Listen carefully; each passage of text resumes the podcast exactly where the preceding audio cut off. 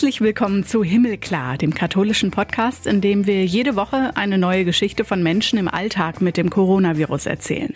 Heute ist der 3. März und ich bin Kati Geiger. Hi.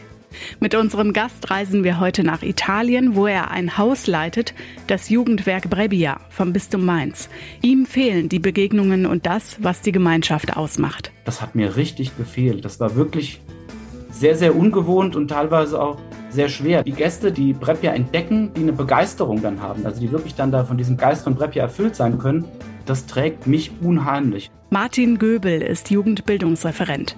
Während der Corona-Pandemie sind Reisen natürlich nicht drin, auch für Gruppen von jungen Menschen in Berufsausbildung nicht. Klar, wir gucken mal, was das für seine Arbeit bedeutet, die er eigentlich immer ein halbes Jahr direkt am Lago Maggiore macht.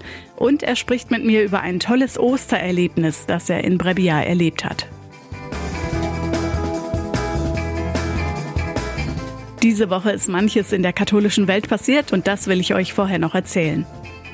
Letzte Woche haben sich die katholischen deutschen Bischöfe drei Tage zu ihrer Frühjahrsvollversammlung getroffen, das erste Mal komplett digital. Die vielen Menschen, die aus der Kirche austreten, waren Thema. Die unterschiedlichen Haltungen zum synodalen Weg, also dem Dialogprozess der katholischen Kirche. Und es gab eine Wahl.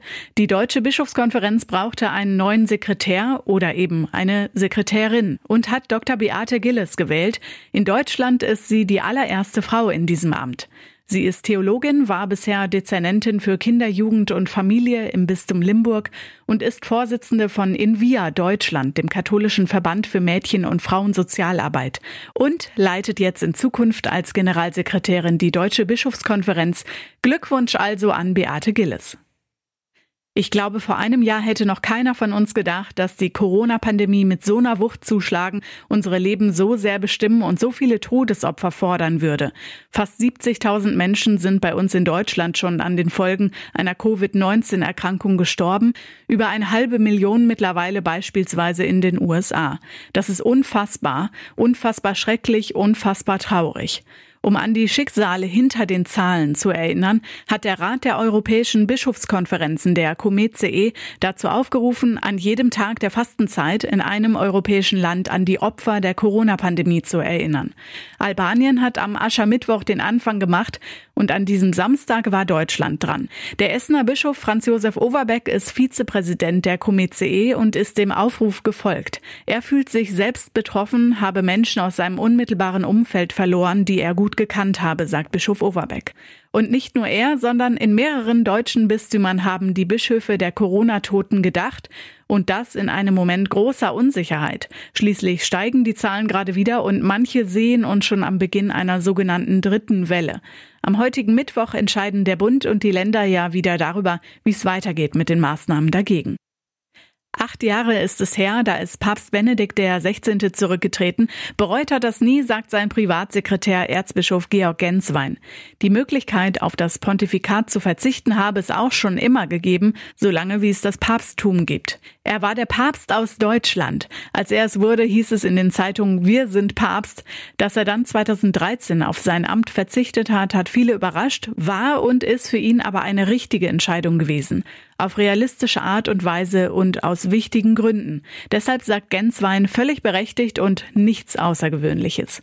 In einem Interview jetzt mit Papst Franziskus, vor allem zu seiner Gesundheit, wurde bekannt, dass er in Rom sterben wolle, entweder als Papst im Amt oder emeritiert. Jedenfalls hat er sich anscheinend entschieden, nicht zurück nach Argentinien.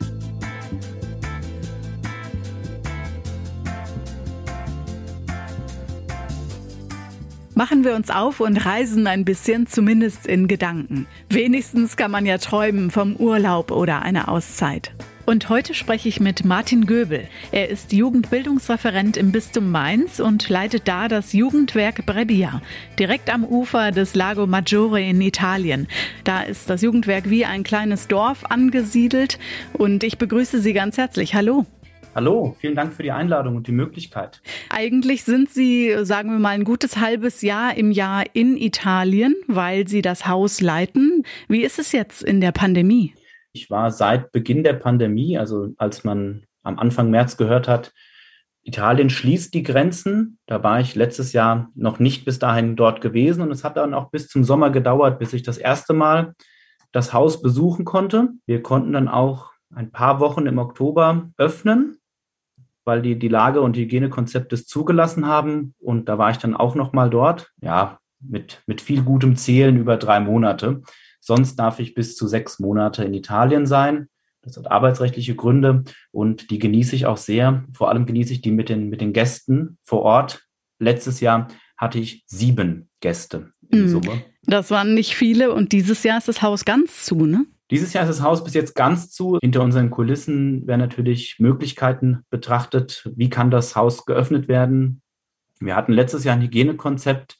Das ist in weiten Teilen auch aktuell noch tragfähig. Nur zurzeit ist die Lockdown-Situation in Deutschland so, dass man noch nicht sagen kann, Gäste kann man ins Ausland, wenn die Bundesregierung sagt, unnötige Reisen ins Ausland sind zu vermeiden, Urlaube nicht, ähm, Reiserückkehrer ähm, kommen in Quarantäne. Also eventuell summt mein Handy, während wir hier sitzen und ich kriege eine SMS, dass mein Testergebnis da ist. Ich war heute Vormittag beim Test, weil ich bin gestern erst aus Italien zurückgekehrt. Und es ist ja die Regelung, dass ich trotzdem, in, auch wenn der Test, wie ich erwarte, negativ ausfallen wird, bleibe ich ja mindestens fünf Tage in Quarantäne, bis ich den nächsten noch machen kann, um dann wieder am eingeschränkten öffentlichen Leben im deutschen Lockdown teilzuhaben. Es gibt also ja öfter mal die Länderüberschreitung, die Grenzüberschreitung für Sie, einfach aus Arbeitsplatzbedingungen. So schön es also am See ist, ist da natürlich jetzt auch mehr Aufwand auf Sie zugekommen durch die Pandemie. Ja, jetzt ist der Aufwand natürlich größer. Um in Italien quarantänefrei einzureisen, habe ich ein negatives Testergebnis mitbringen müssen, was nicht älter als 48 Stunden sein darf. Das wurde natürlich an der Grenze auch kontrolliert. Umgekehrt habe ich es gerade schon gesagt, ähm, habe ich sogar die deutsche Doppelteststrategie plus die Anmeldepflicht in Deutschland. Die Deutschen sind da rigoroser als der italienische Staat. Das ist natürlich schon ein bisschen größer, der Aufwand, aber auch natürlich die Einschränkung. Also wenn mein Test zu alt gewesen wäre, hätte ich mich in Italien nicht bewegen dürfen.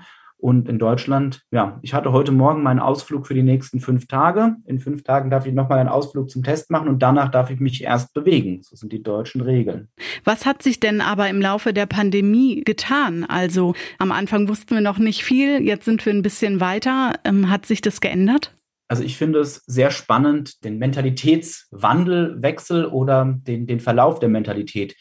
In Deutschland war das am Anfang noch recht fern, die Pandemie und die ist dann im letzten Jahr, ist das mit mehr Wucht ins Bewusstsein der Menschen gekommen. Zumindest kann ich da von meinem Umfeld, meiner Blase sprechen. Wenn ich durch die Schweiz fahre, weil die immer meine Route ist, einmal durch die ganze Schweiz, höre ich ganz gerne das Radio. Und ich kaufe mir auch gerne noch äh, bei einer Pause eine Schweizer Tageszeitung. Und ein bisschen kriegt man dann da auch die Mentalität mit. Ich habe auch Kontakt zu zwei, drei ähm, Schweizer Freunden. Da ist das Bewusstsein lange nicht so groß gewesen oder es wurde die Pandemie für meine Begriffe lange nicht so, so wichtig gesehen. Auch die Frage nach Lockdown. Deutschland und Italien greifen härter durch.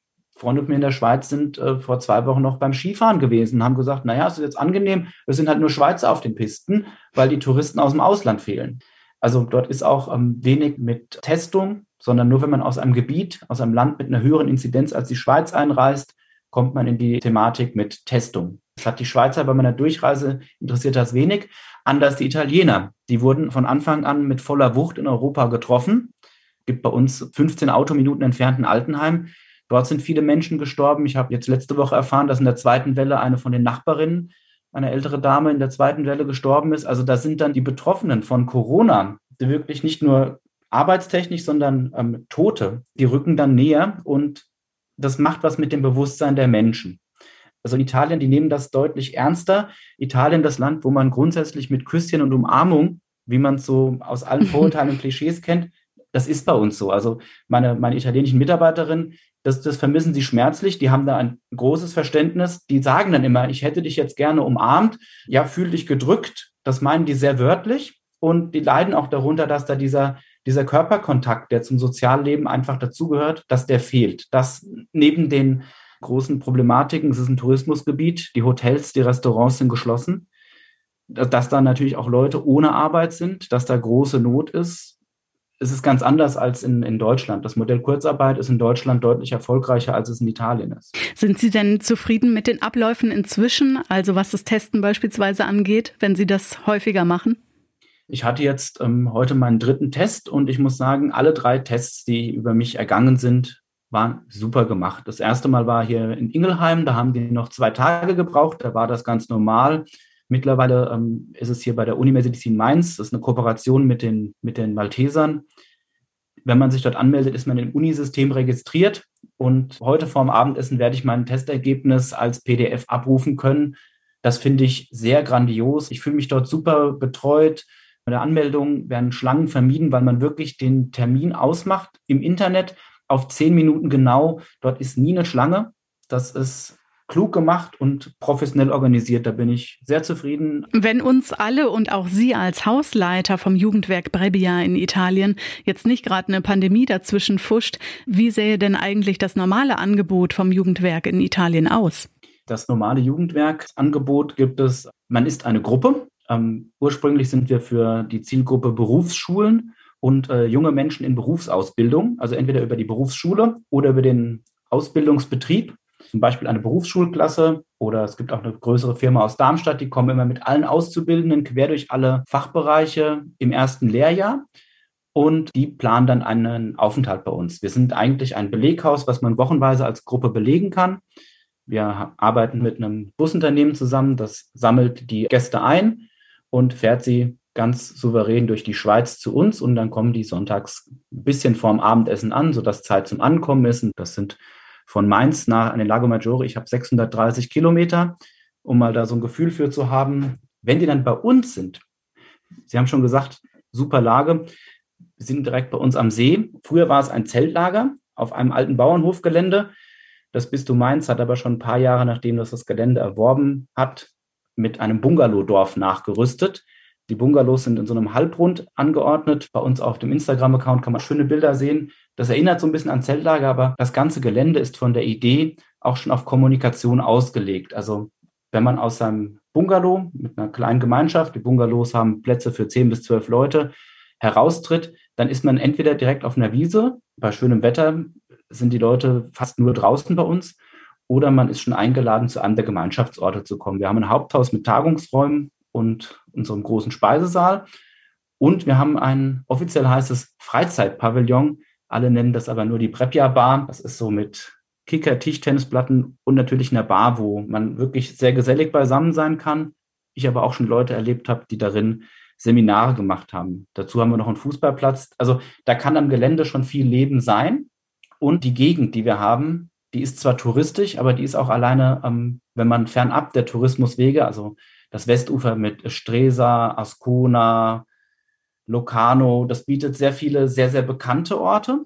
Wenn man sich ein bisschen mit der Materie beschäftigt, gibt es bei uns äh, so viele kleine touristische Ziele, die den Leuten gefallen. Es gibt ein, ein ich nenne ihn immer so ein Hausberg, den Sasso del Ferro, mit einem Blick über fast den ganzen See. Der See ist ja sehr groß, 66 Kilometer lang.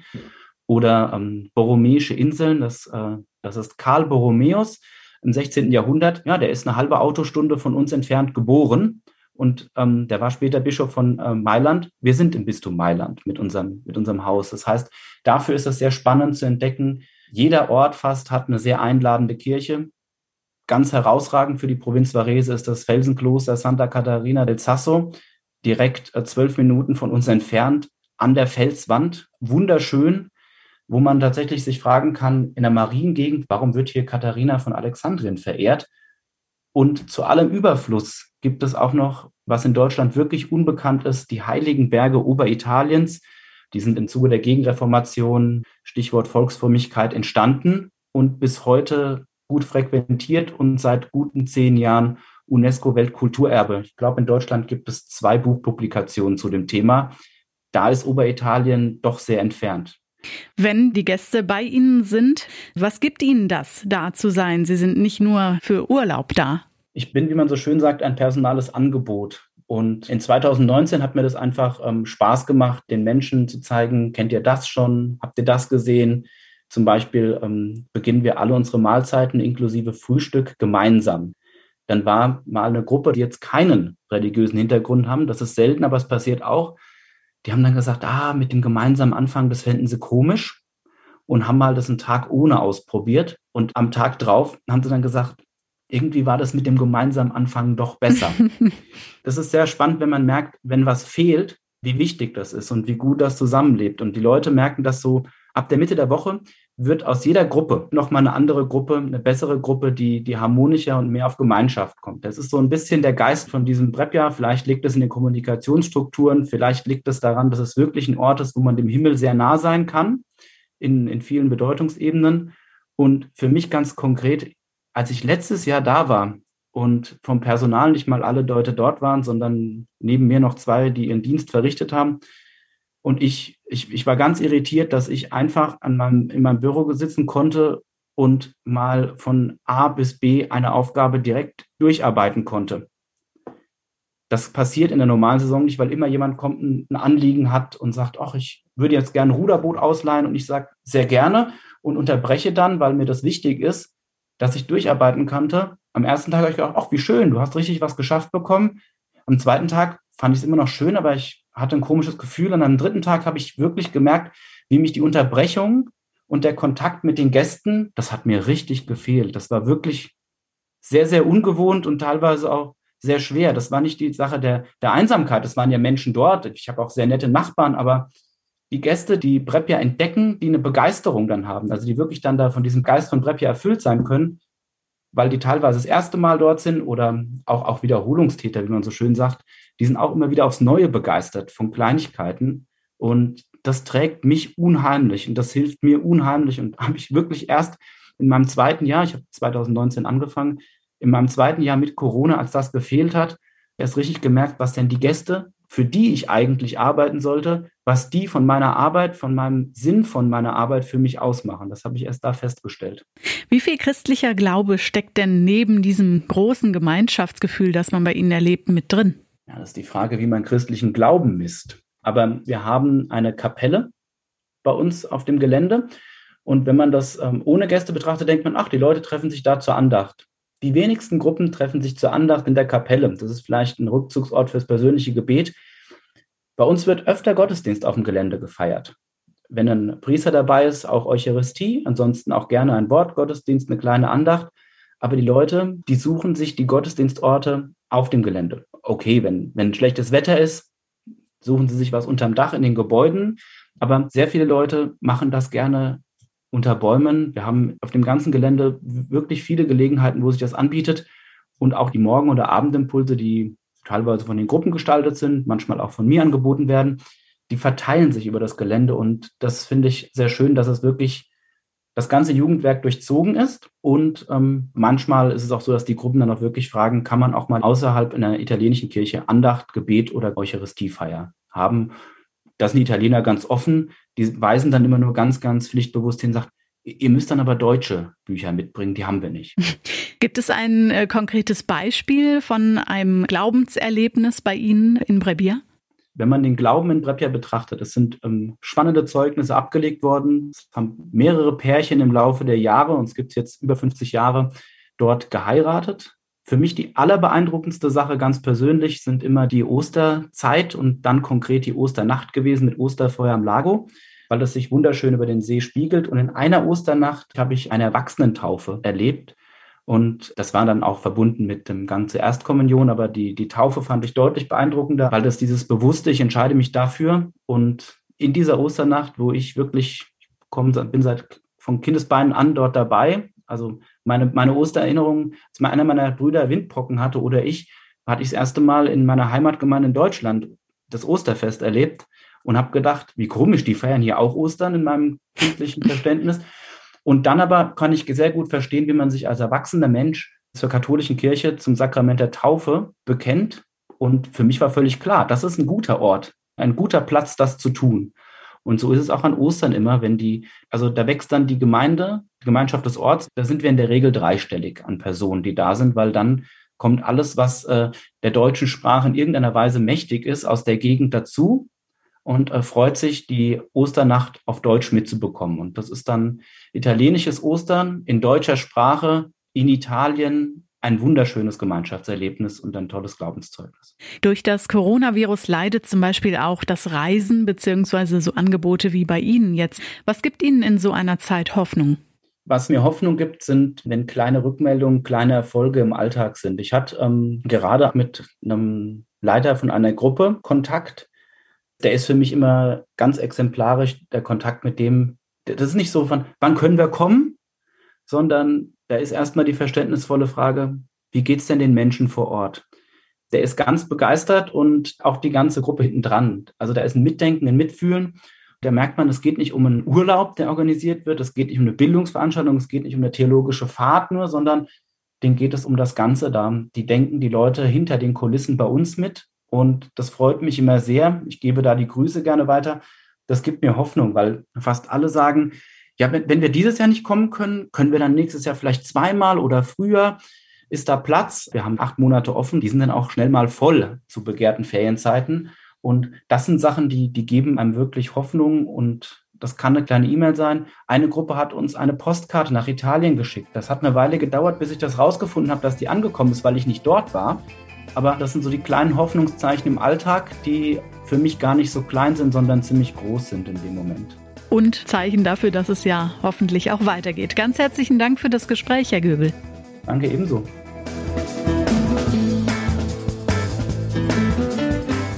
Folgen, die ihr vom katholischen Podcast Himmelklar noch nicht kennt, findet ihr alle auf den Podcast-Plattformen, genauso auch auf himmelklar.de und bei Facebook und Instagram unter Himmelklar Podcast, auf Twitter als Himmelklar-Pod. Ich bin Katharina Geiger. Nächste Woche ist Renato Schlegelmilch dran. Ich wünsche euch alles Gute. Ciao.